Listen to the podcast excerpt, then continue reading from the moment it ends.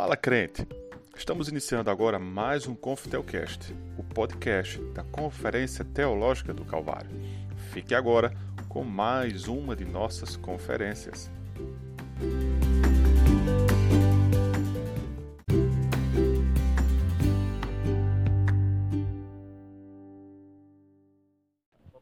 Meus irmãos, muito boa noite, a paz do Senhor Jesus Cristo. É um prazer estar novamente em Campina Grande e pela primeira vez aqui na Igreja do Calvário. Agradeço ao pastor Bosco pelo carinho, pela recepção com que nos recebeu nesse é, dia de hoje. Para aqueles que uh, não me conhecem, não sabem quem eu sou, meu nome é Renato Vargens, sou pastor da Igreja Cristã da Aliança em Niterói, no Rio de Janeiro.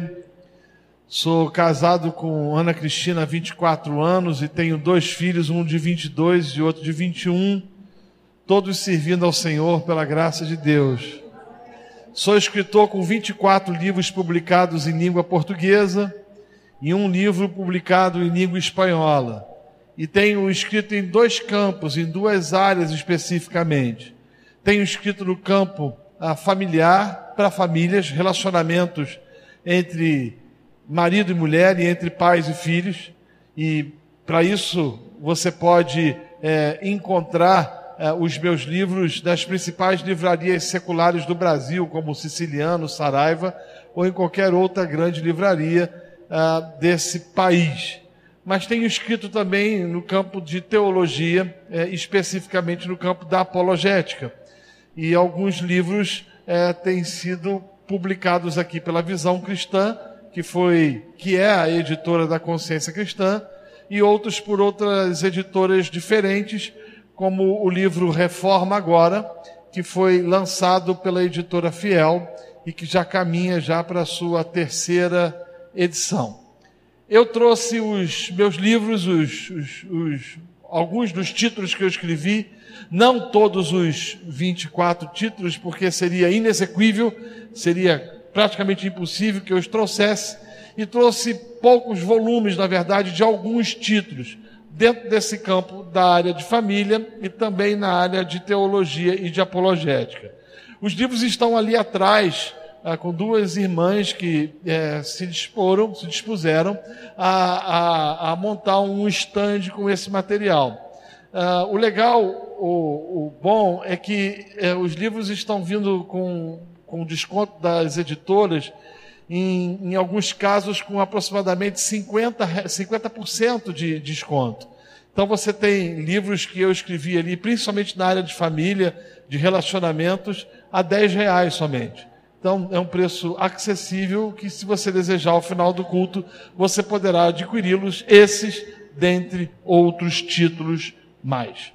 Ok, isso posto, meus amados e queridos irmãos, eu gostaria de uh, convidar os irmãos a, a, a colocarem-se de pé mais uma vez.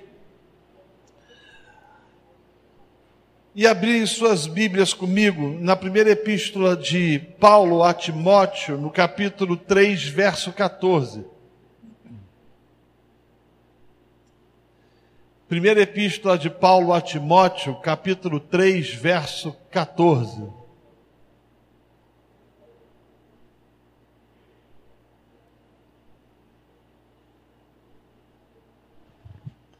Diz a palavra do Senhor. Escrevo-te essas coisas esperando e ver-te em breve, para que, se eu tardar, fiques ciente de como se deve proceder na casa de Deus, que é a igreja do Deus vivo, coluna e baluarte da verdade. Eu vou repetir o texto. Escrevo-te estas coisas, esperando e ver-te em breve, para que, se eu tardar, Fique ciente de como se deve proceder na casa de Deus, que é a igreja do Deus vivo, coluna e baluarte da verdade. Vamos orar mais uma vez? Senhor nosso Deus, nós queremos tratar de um assunto santo em tempos tão difíceis como os que temos vivido, tempos onde não são poucos aqueles que têm zombado da tua casa, que têm zombado do teu povo, que têm zombado da igreja de Cristo.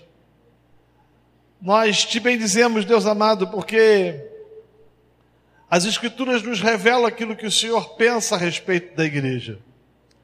Nós te bendizemos porque na tua palavra nós encontramos respostas para as nossas dúvidas, questionamentos e questões quanto àquilo que de fato seja a igreja do Senhor. Quero pedir que durante essa noite, como também nas outras oportunidades que falarei aqui nesse púlpito, que o Senhor possa ser engrandecido e que os temas abordados possam redundar em aprendizado por parte do teu povo, como também na glória do teu nome. É a oração que fazemos em nome de Jesus. Amém. Podeis sentar, meus irmãos.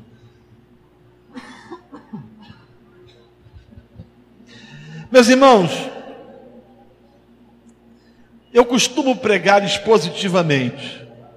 Esse é o meu método de mensagem. Contudo, eu entendo que existam determinados temas, determinados assuntos, que devem ser tratados de forma temática. Até porque a proposta desse encontro de teologia é dissertar e discutir alguns assuntos relacionados à igreja. Isto posto, eu, desta feita, como também das outras ocasiões que subirei a este púlpito para tratar do tema, não o farei de forma expositiva, mas sim elencando e abordando pontos nevrálgicos quanto de fato aquilo seja a igreja. Durante esses dias, hoje e amanhã e domingo pela manhã, eu tratarei de assuntos relacionados à igreja. Tratarei ou abordarei o que não é igreja. Amanhã falarei sobre o que é igreja. Depois tratarei sobre a natureza da igreja, as marcas de uma igreja saudável e pretendo concluir, se o Senhor assim permitir, com a igreja cativante. Deixe-me repetir. Durante esses encontros, eu tratarei de assuntos relacionados à igreja, dentre eles o que não é igreja, o que é igreja, a natureza da igreja, as marcas de uma igreja saudável e a igreja cativante.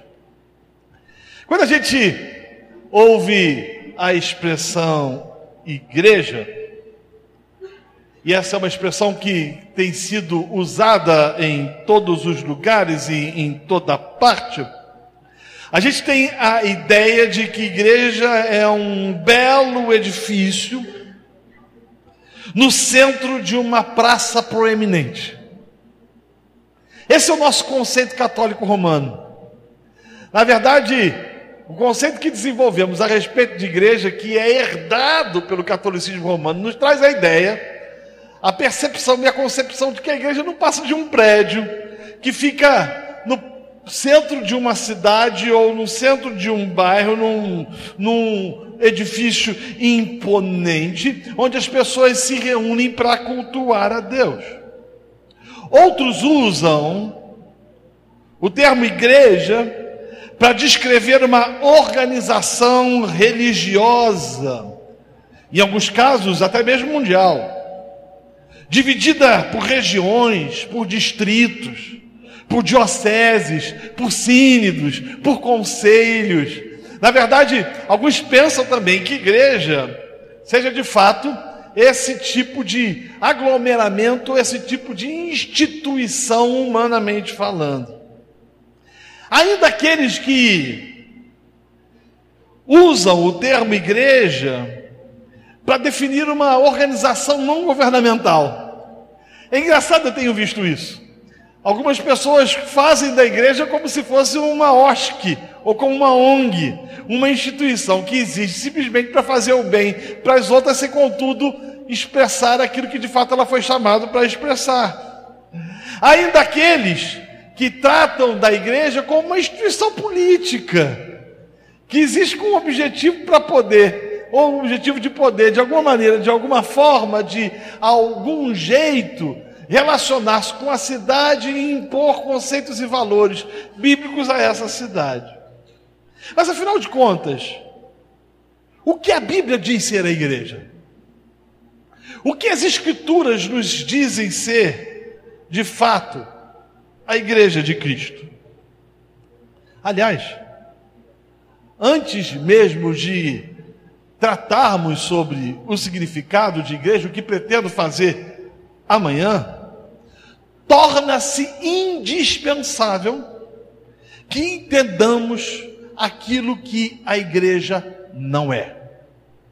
Isso posto, eu gostaria de forma bem sucinta, prática e objetiva, elencar dez pontos ou dez coisas que a igreja não é.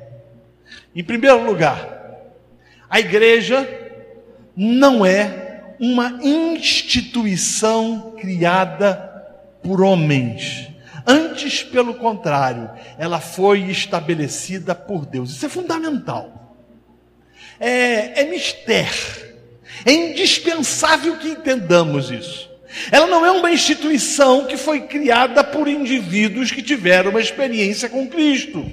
Nem tampouco foi criada por pessoas ou por apóstolos ou por pioneiros que pregaram o evangelho em lugares distintos e que, em virtude disso, resolveram produzir ou organizar um grupo de indivíduos ou de pessoas que reúnem-se dominicalmente em torno de Cristo.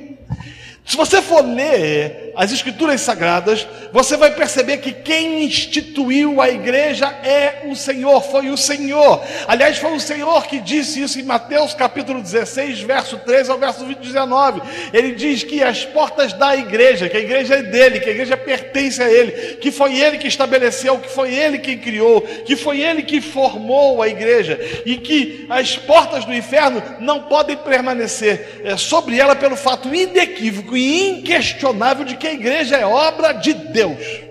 Portanto, o primeiro ponto que a gente precisa entender é que a igreja não é uma instituição criada por homens, o que deveria trazer a mim e a você é um temor enorme.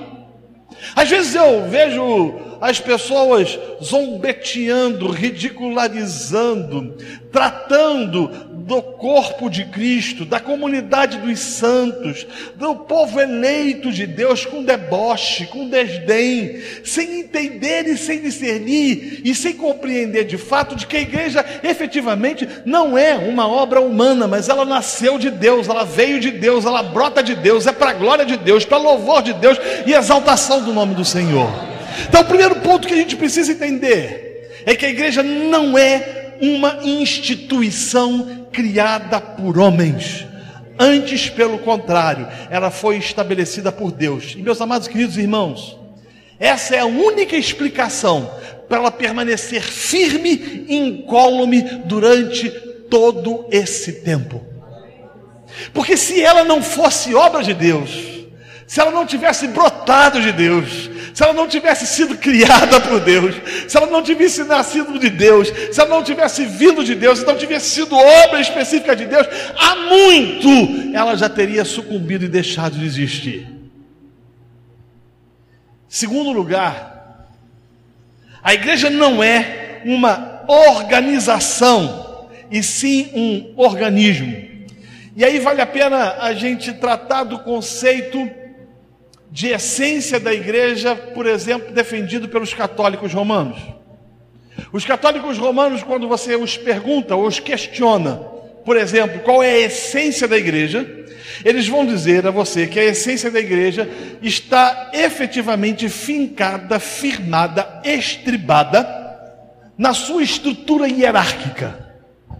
Para os católicos romanos, O Papa, com seus cardeais, arcebispos, bispos e toda a sua estrutura hierárquica, é a base sólida desta igreja, ou seja, ela se caracteriza por uma instituição, por uma organização. Só que do ponto de vista do protestantismo e do ponto de vista do, do Novo Testamento, a igreja não é uma organização humanamente falando, ela é um organismo. O reformador Martinho Lutero dizia que a igreja era comunhão sanctus, era a comunidade dos santos, ou seja, era um lugar onde os santos se reúnem, ela é um lugar onde os santos se reúnem em gratidão a Deus, a louvor a Deus por a salvação que o Senhor os concedeu no tempo, no espaço e que é exaltam o nome do Senhor pela sua bondade e pela sua benignidade, e que se manifesta de forma efetiva através de relacionamentos, de comunhão, de ações específicas, onde Deus é glorificado através da pregação da palavra e da manifestação dos sacramentos. Portanto, a igreja não é uma organização, e sim um organismo. E as Escrituras nos mostram que a Bíblia, ou melhor, a Bíblia nos mostra que a igreja, este organismo, é um corpo composto de membros vivos. Romanos capítulo 12 trata especificamente sobre isso, verso 4 e verso 5. 1 Coríntios capítulo 12, do verso 12 ao verso 27, efetivamente também aponta para isso. Colossenses capítulo 1, do verso 18 ao verso 24, e por fim, Efésios capítulo 5, verso 23, aponta para o fato inequívoco e inquestionável de que a igreja não é uma organização, ela é um organismo vivo, e vivo pelo fato de que ela está ligada no seu Senhor. Pedro chega a dizer que os membros do corpo de Cristo, ou seja, deste organismo, são blocos ou pedras usadas na construção desta igreja. E ele fala isso no capítulo 2, no verso 5. Terceiro lugar, a igreja não pertence a homens, e sim a Cristo. Isso é fantástico. Ela não é minha, ela não é sua, ela não pertence a homem algum, a quem quer que seja, ela não é propriedade particular de um grupo seleto, de uma comunidade que acha que tem domínio e governo sobre ela. Ela não pertence ao Estado, o Estado não é dono dela, o Estado não tem poder de interferir, de agir, de, de, de, de de certa forma, oprimir ou até mesmo impor sobre ela seus conceitos, seus valores, suas percepções, pelo fato inquestionável de que a igreja não pertence a homens, ela é de Cristo, ela pertence a Deus. As Escrituras nos mostram inúmeras vezes a igreja sendo chamada de igreja de Deus. Atos capítulo 20, verso 28, a igreja de Deus. 1 Coríntios capítulo 1, verso 2, diz a igreja de Deus. Capítulo 10, verso 32, também do mesmo livro de Coríntios, diz que a igreja é de Deus. Paulo, quando escreve a Galácia, aos Gálatas, capítulo 1, verso 13, ele diz que a igreja é de Deus. Quando ele escreve ao jovem Timóteo, no capítulo 3, verso 5 e verso 15, ele diz que a igreja é de Deus, ou seja, a igreja pertence a Deus, ela não é uma organização humana, ela não pertence a homens, ela não tem o objetivo para satisfazer, nem tampouco glorificar a quem quer que seja, mas sim glorificar aquele que é dono dela, que é o Senhor. Jesus, nosso Senhor, derramou o seu sangue para comprar a igreja. E ele trata desta igreja como sendo igreja dele que pertence a ele. Em quarto lugar, a igreja não é um clube social, mas a comunhão dos eleitos, salvos por Cristo, resgatados por Cristo e que se reúnem em torno de Cristo. Ela não é um lugar onde dominicalmente a gente vai encontrar as pessoas que conhecemos. Ela não é um clube desportivo onde aos sábados nós vamos praticar algum tipo de esporte ou natação.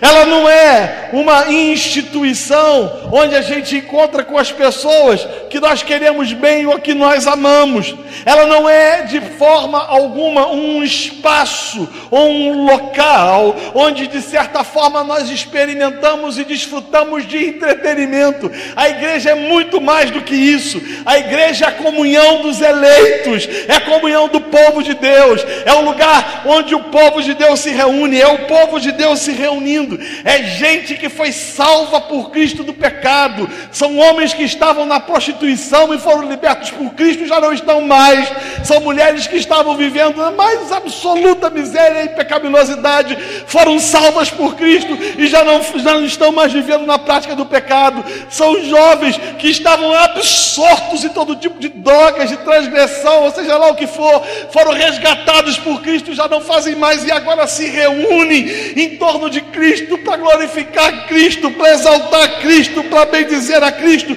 entendendo de que foram salvos por Cristo e por isso se reúnem em torno de Cristo. Quando a gente começa a enxergar a igreja como um clube social ou como um local onde a gente vai para poder rever amigos, é porque alguma coisa está errada.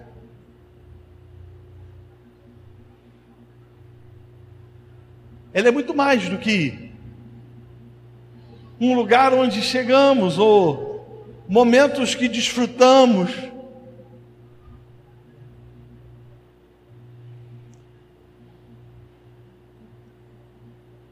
De alegria em virtude do entretenimento que nos é proposto e oferecido.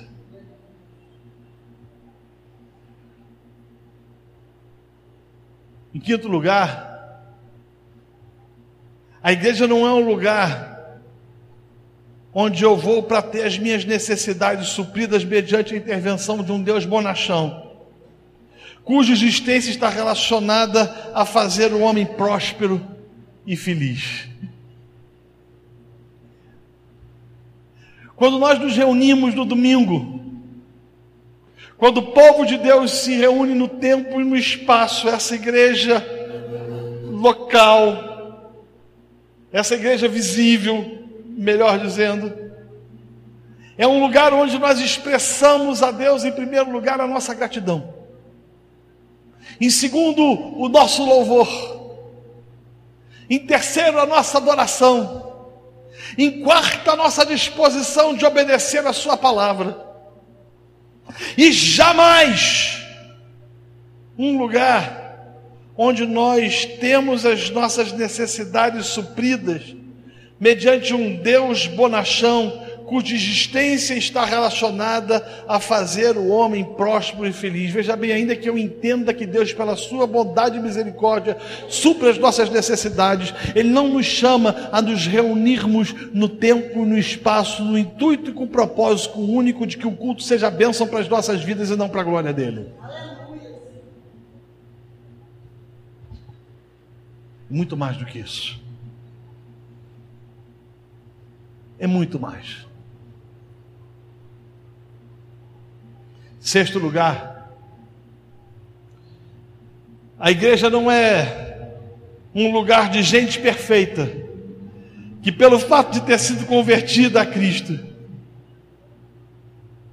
e que devido a isso, ainda comete pecados. Eu não sei se você já se deu conta, mas há um discurso comum entre um grupo de desegrejados que diz o seguinte: não, eu não quero nenhum tipo de envolvimento com a igreja, porque a igreja é um lugar que tem muita gente pecadora. E é verdade. Em nenhum momento as Escrituras nos dizem que o fato de termos encontrado Cristo, de termos sido regenerados pelo Espírito Santo, nos tornaria incólumes a possibilidade de cometermos qualquer tipo de pecado. As Escrituras nos ensinam e nos mostram que a nossa natureza é má ela é perversa, estamos absortos em estado de depravação total, e que a consequência desta natureza má é que somos inclinados à prática do pecado. Contudo, Cristo, quando Ele nos salva, quando Ele nos redime, Ele muda esta nossa natureza e nós passamos a ansiar, a viver para a glória de Deus, agradando aquele que de certa forma nos redimiu. Contudo, isso não significa dizer que nós passamos a viver uma vida sem praticarmos pecados, porque isso não nos é possível.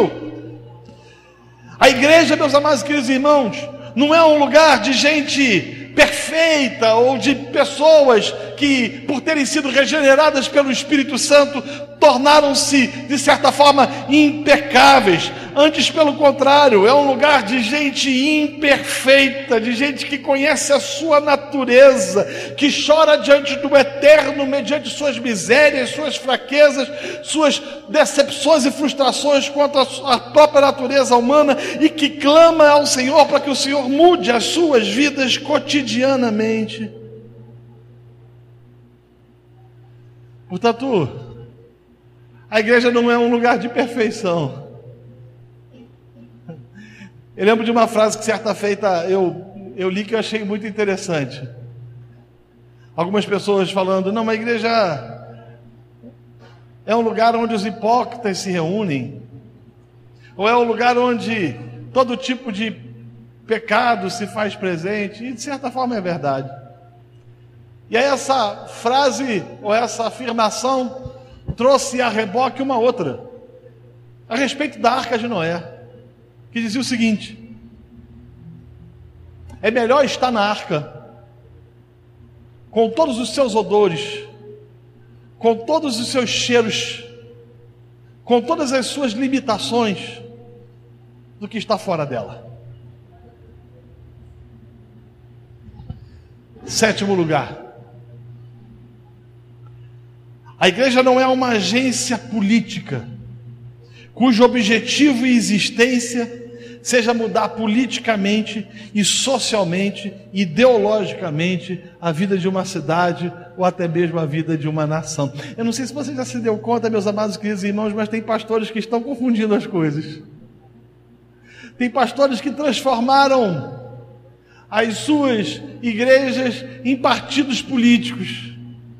Tem pastores que transformaram as suas comunidades numa agência institucional cujo objetivo é eleger alguns outros tantos e colocá-los em cargos públicos, a fim de que esses cargos públicos, de certa forma, possam redundar em mudanças significativas na sociedade a qual nós estamos e fazemos parte. A igreja não é uma agência política, ainda que ela esteja inserida na polis, ela não foi chamada para fazer política, ela não foi chamada para promover uma agenda cujo objetivo seja a satisfação das necessidades humanas e muito mais, ela não foi chamada para promover qualquer tipo de reformulação política, social e ideológica ideológica numa cidade, num estado, numa nação. Ela foi chamada para pregar o Evangelho, para anunciar as boas novas, para ser sal da terra e para viver para a glória de Deus.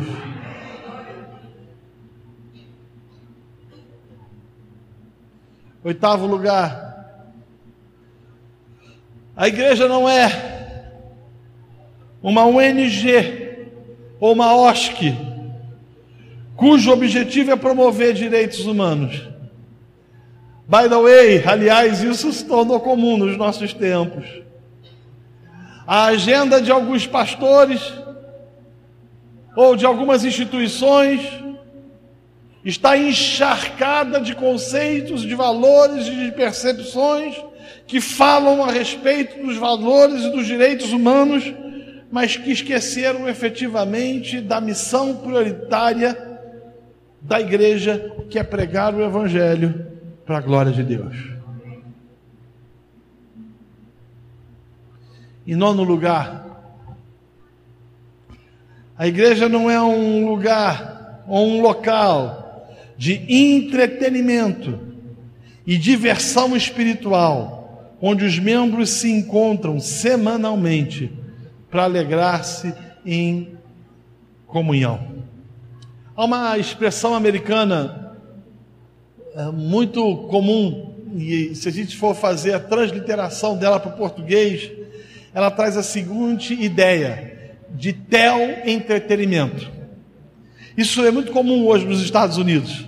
As pessoas dizendo o seguinte: nós precisamos promover entretenimento, mas um entretenimento diferente do entretenimento do mundo. Então, eles criaram esse neologismo, tel, que é a expressão, uma palavra grega para Deus, Deus, entretenimento. Ou seja, a igreja é uma instituição, é um lugar onde as pessoas chegam, onde as pessoas se encontram, onde elas são estimuladas por palavras de autoajuda, onde elas são estimuladas por palavras de conquista, de vitória, e onde elas vão para as suas casas, para os seus lares extremamente felizes por terem se sentido bem.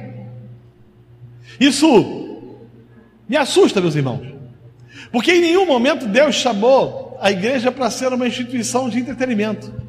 Aliás, Charles Haddon Spurgeon, o príncipe dos pregadores no século XIX, costumava afirmar que um dos problemas da igreja poderia ser o fato de ela entender de que ela foi chamada para promover entretenimento. Há pouco eu estava conversando com um pastor e ele me contou um caso sugênese.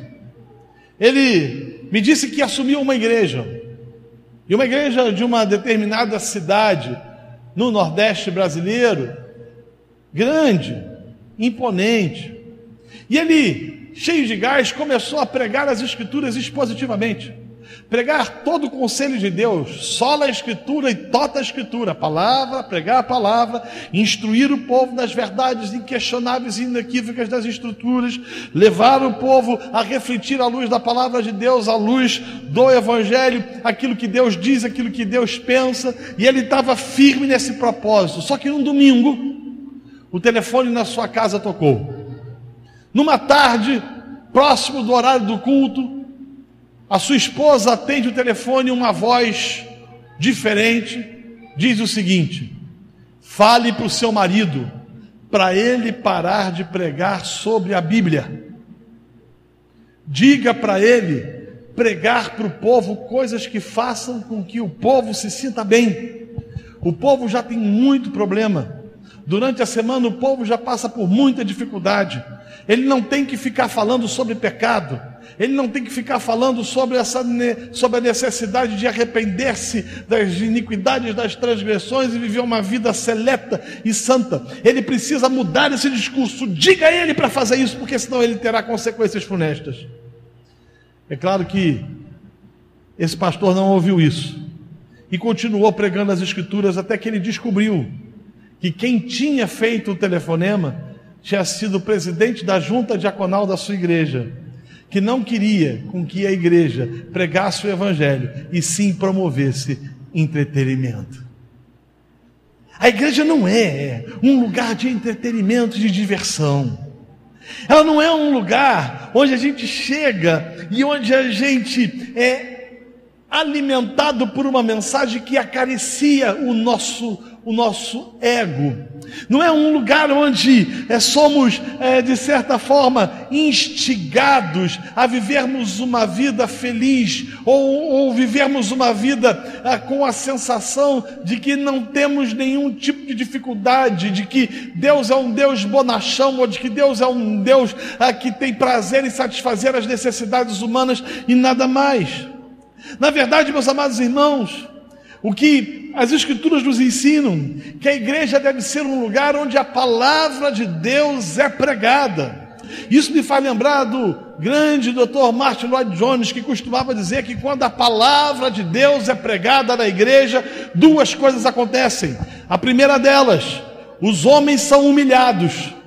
Eu não sei se você já se deu conta, mas quando o evangelho verdadeiro é pregado, quando as escrituras são anunciadas, quando a palavra de Deus é pregada no ajuntamento solene, na reunião do povo de Deus, na reunião dos que foram salvos, na reunião dos eleitos, na reunião daqueles que foram transformados pelo poder do evangelho, e a gente ouve a palavra, aquela palavra nos mostra nossa finitude, nossa miserabilidade, nosso estado de pecaminosidade, mostra nossa incapacidade de agradar a Deus, ou a nossa incapacidade até mesmo de continuar vivendo pelas nossas próprias forças e pelos nossos próprios méritos, nos abate, nos faz chorar diante do Eterno, quebrantados e dizendo: Oh Deus, Tu és o único e suficiente, Senhor. Mas Martin Lloyd Jones também dizia que uma igreja que prega o evangelho, que prega a palavra, ela não somente abate o coração dos homens, mas ela glorifica a Deus. Uma igreja tel entretenimento, ou uma igreja que promove o entretenimento, que acha que a missão dela é satisfazer as necessidades dos homens somente e não focar exclusivamente na glória de Deus, esta é uma igreja que peca contra as verdades inequívocas e inquestionáveis do Senhor. Nós não fomos chamados para sermos um espaço de entretenimento e de diversão espiritual, mas sim chamados para pregar a única mensagem capaz de transformar o coração do homem, que é o Evangelho. Quando eu vejo os pastores se vestindo de chapolim,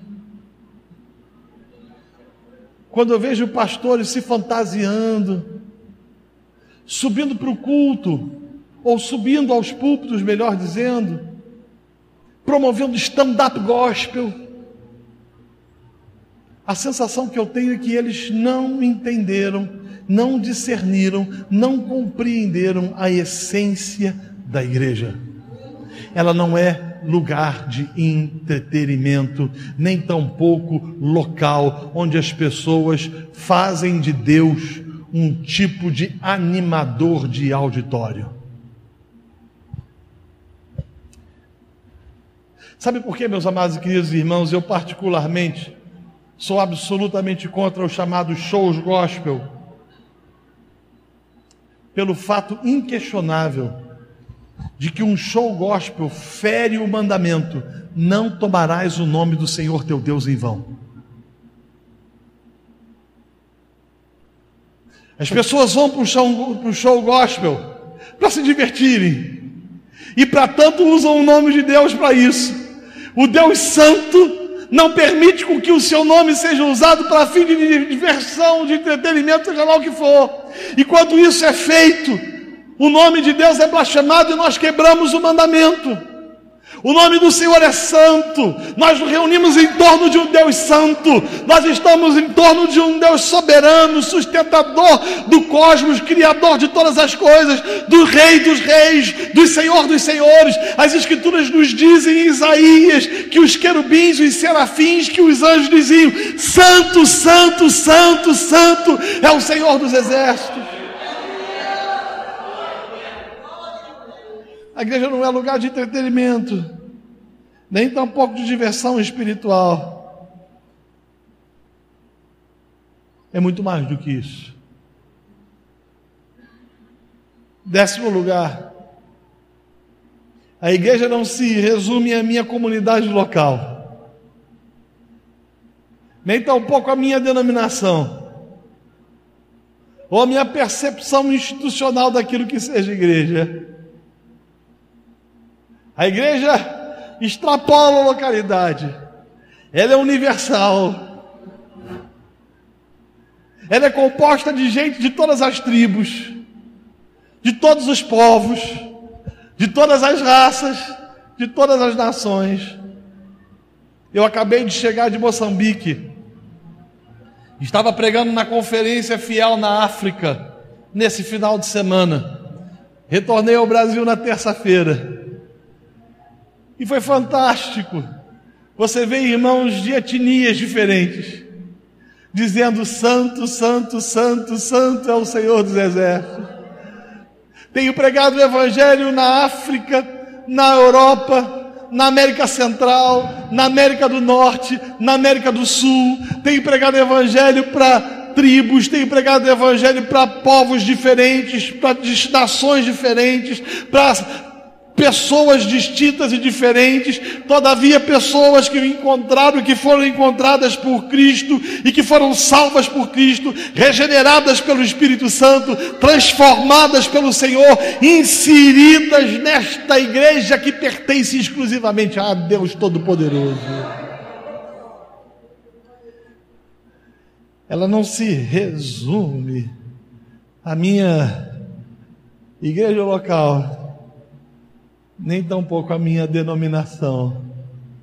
Ela extrapola as fronteiras pelo fato de que ela pertence exclusivamente ao Senhor. O texto que nós lemos diz que é a igreja do Deus vivo.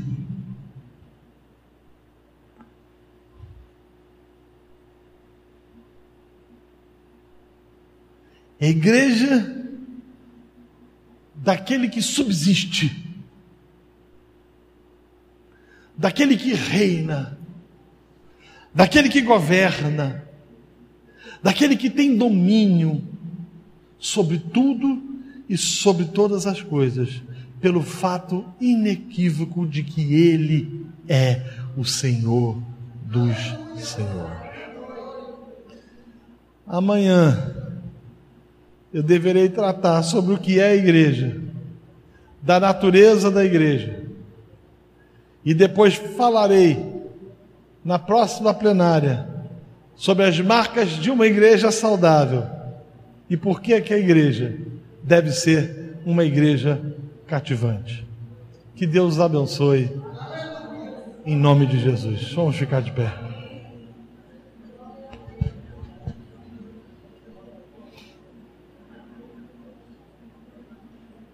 Vamos orar.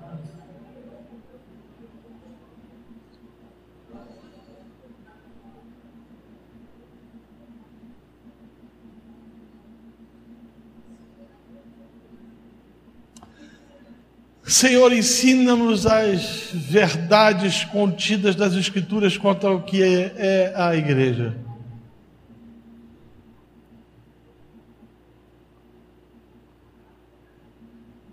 Dá-nos temor e tremor para lidar com esse assunto.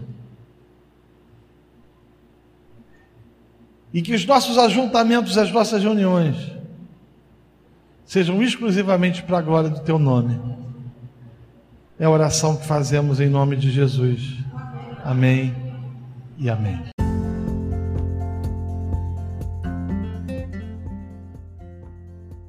Você ficou com mais uma conferência teológica do Calvário. Você foi abençoado com esta mensagem? Compartilha com seus amigos, familiares, com toda a sua igreja. Ah, não esquece de acompanhar o nosso trabalho lá no Instagram, arroba Confitel do Calvário. Lá você terá todas as informações referente às nossas conferências teológicas, bem como este podcast. Esse foi Confitelcast Teologia que nunca envelhece.